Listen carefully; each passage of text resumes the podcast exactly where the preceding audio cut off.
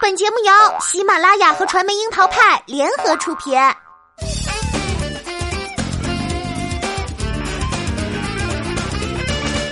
樱桃砍八卦，八卦也要正能量。Hello，大家好，我是小樱桃调儿。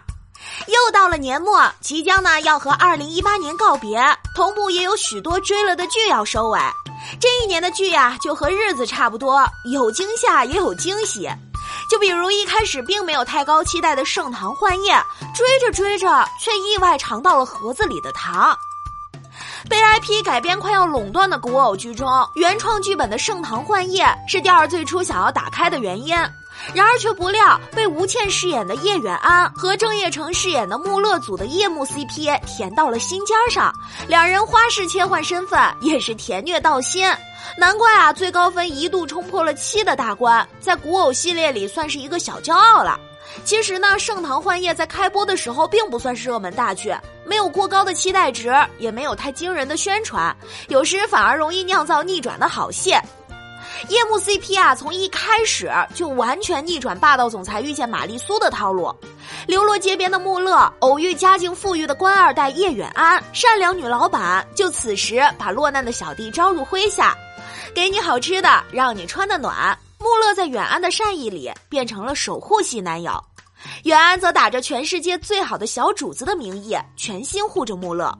而关于这部剧最后的结局，导演也还是善良的，没有给出明确的答案，留了一个开放式的尾巴。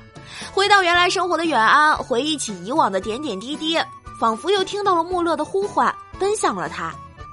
而关于穆勒是不是真的回来了，就看各自的理解了。但是呢，他会一直都在远安的心里，这也是另一种绝对的满足。转念一想，古偶剧做这样的结局，是把整个格局都拉大了，纯甜的小爱变成了人间正道的大爱。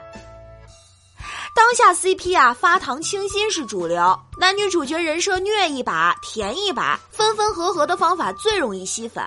这说起来容易，如何造甜，如何泡苦咖啡，就是手法问题了。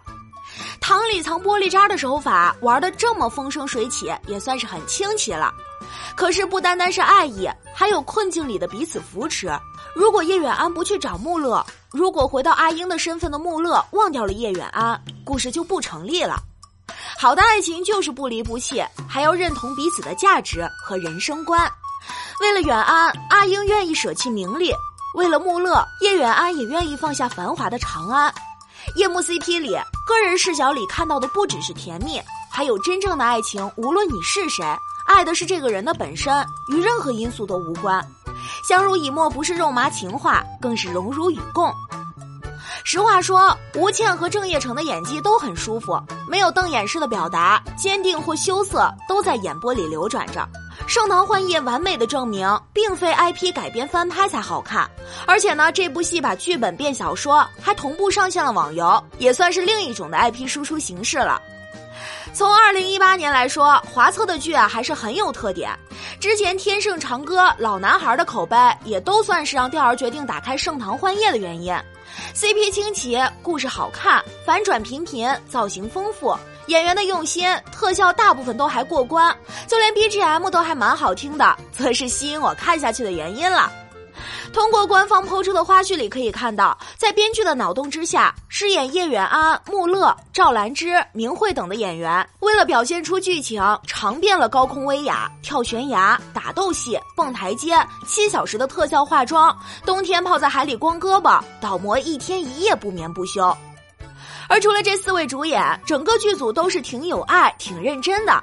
虽说这演员敬业是应该的，不过这种应该也算是值得打 call 了。如今的影视圈，影响观看率的一定是大众的口碑，毕竟观众的眼睛都是雪亮的。临近收官，这部戏的播放量已经攀升到了二十五亿，算得上是今年同类剧里的黑马了。事实证明，剧集最终靠的还真不一定是顶级流量明星或者是害人的宣传，而是团队、演员、剧情、制作等方方面面的到位。直到收官才决定给大家安利，钓儿是保持着一颗多么谨慎的心。终极拍板，无毒可看，一口气可以刷完，不用等到花都谢了。